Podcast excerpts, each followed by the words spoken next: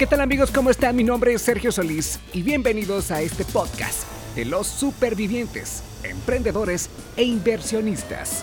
Comenzamos. Mis queridos emprendedores, ¿cómo están?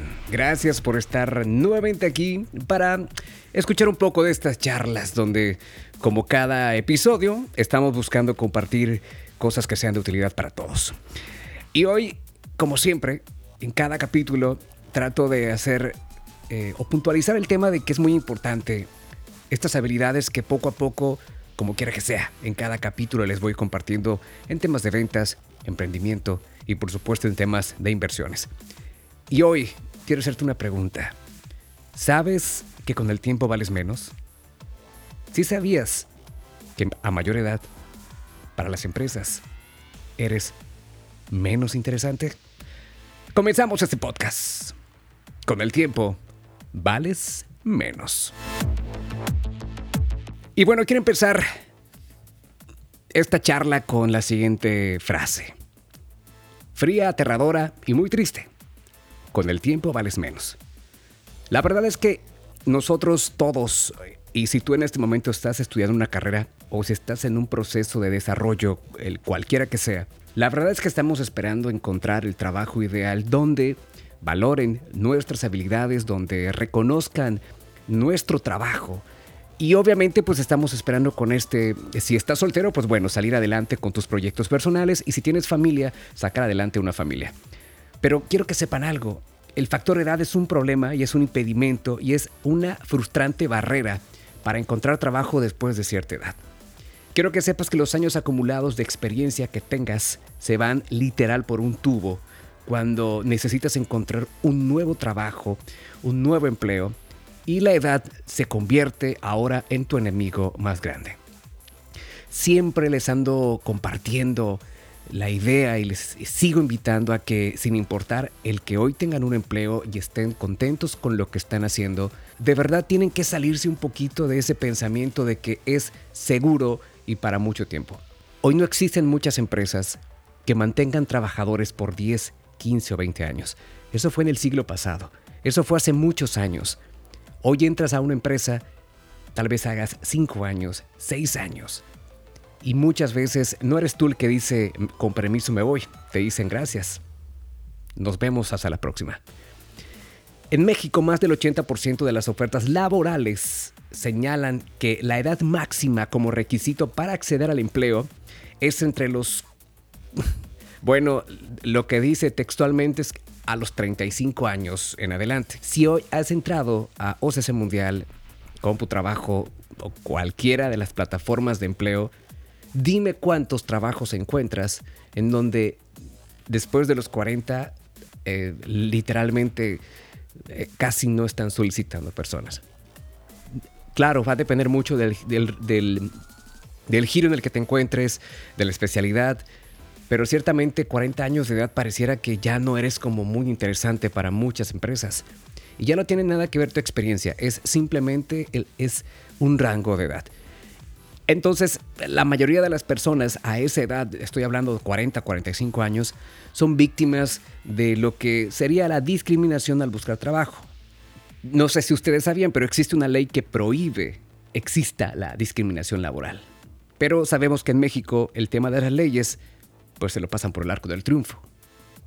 Estoy seguro que tienes un amigo o una amiga talentosa con muchas habilidades que hoy está desempleada.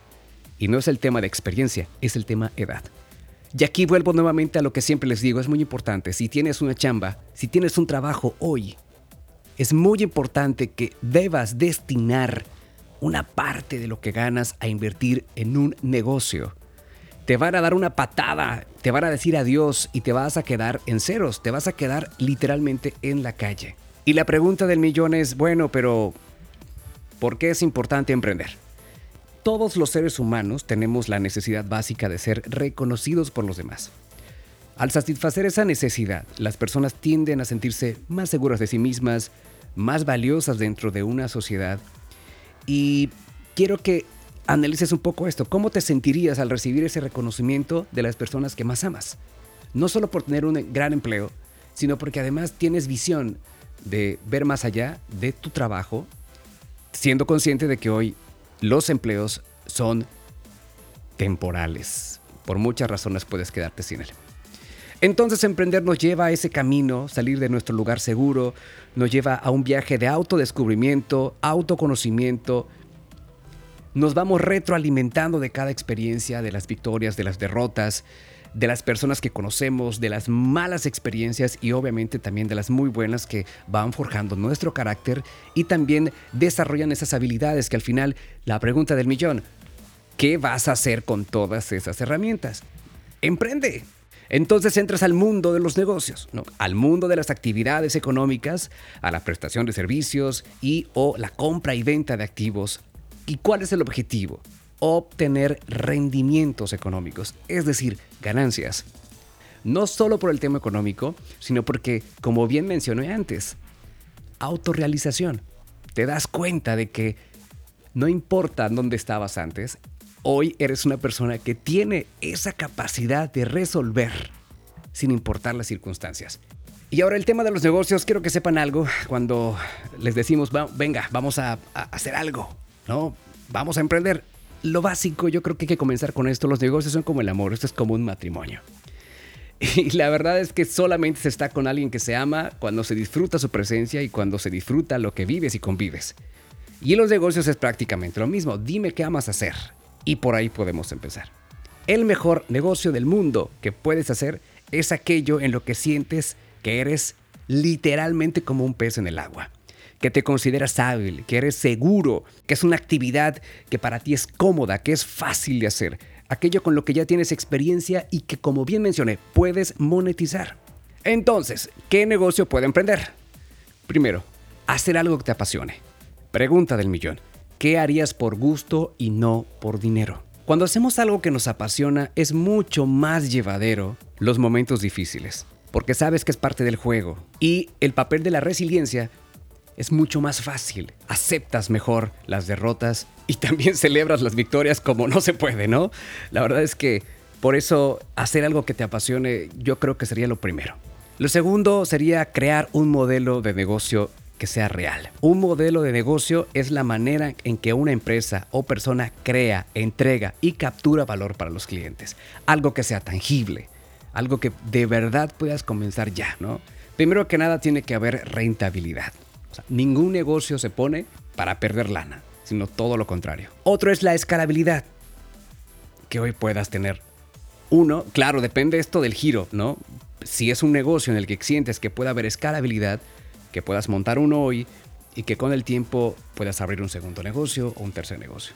Algo que también mencionan los expertos es el tema de la repetibilidad, o sea, que se pueda estandarizar todo un proceso y que llegues algún día a tener una franquicia la verdad es que hay muchos emprendimientos que han terminado en franquicia. Y si piensas, es que debo de tener mucha lana, hay muchos emprendimientos que empezaron con cero pesos, casi, haciendo o buscando fondos de, apoyo a emprendedores. Todo definitivamente está en la cabeza. Así que son tres puntos muy importantes. Ser rentable, escalable y que también, si en algún momento lo deseas, se pueda franquiciar, que exista una repetibilidad.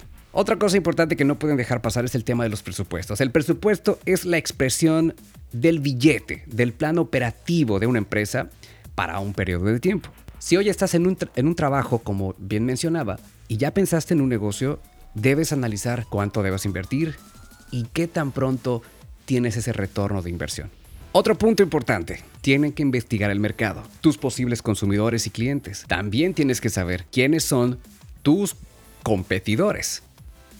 Pero quiero regresar al principio de esto. Recuerda que existe la muerte laboral. Hoy estás en donde estás y probablemente te esté yendo muy bien económicamente y eso está formidable porque de eso se trata, encontrar una estabilidad. Y en estos tiempos en los que una pandemia ha golpeado la economía de muchas personas, yo creo que esto es una llamada a la acción, a ser conscientes de que el lugar seguro no existe. Como siempre yo te agradezco mucho que estés aquí, que escuches, que te permitas recibir el mensaje de un servidor. Y lo más importante, llevar todos estos pensamientos a la práctica. Animarse a ser diferente a los demás. A dar el paso que muchos no quieren. Y por supuesto, invitarte a que me sigas en mis redes sociales. Estoy como Sergio Solís MX, Facebook, Instagram, Twitter, TikTok, YouTube, donde quiera que sea me vas a encontrar. Y por supuesto también si quieres caerle a la página web, estamos en el blog constantemente subiendo contenido www.sergiosolis.mx. Gracias por estar aquí. Gracias por escucharme. Y nos vemos en el siguiente capítulo. Hasta la próxima.